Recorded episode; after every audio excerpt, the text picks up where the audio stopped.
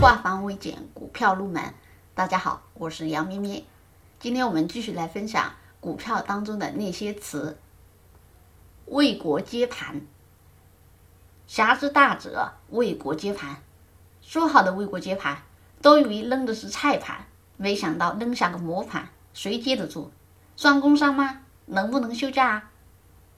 为国接盘出自于一位证券分析师的研报，日期是二零一五年四月十九号。一语成敌，半个月不到，先来一波两百个点的调整，两个月后又是千点大跌，之后股民常以此话自黑，也以此自勉。为国接盘出自金庸《神雕侠侣》中郭靖说过的：“侠之大者，为国为民，为国接盘。”常用来股民自黑或者自立。诗和远方。二零一五年四月十六号，牛市最高潮的时候，民生证券执行院长发布了一个微博说：“别问我股票了，除了股票，我们还有诗和远方。”随即股民又问：“诗和远方是哪个板块？代码多少？”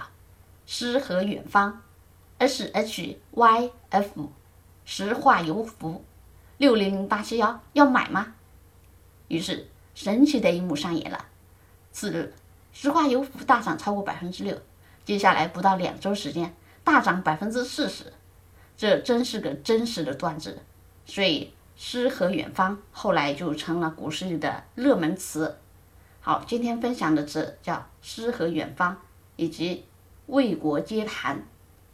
更多股票知识可以查看文字稿或者给我们留言。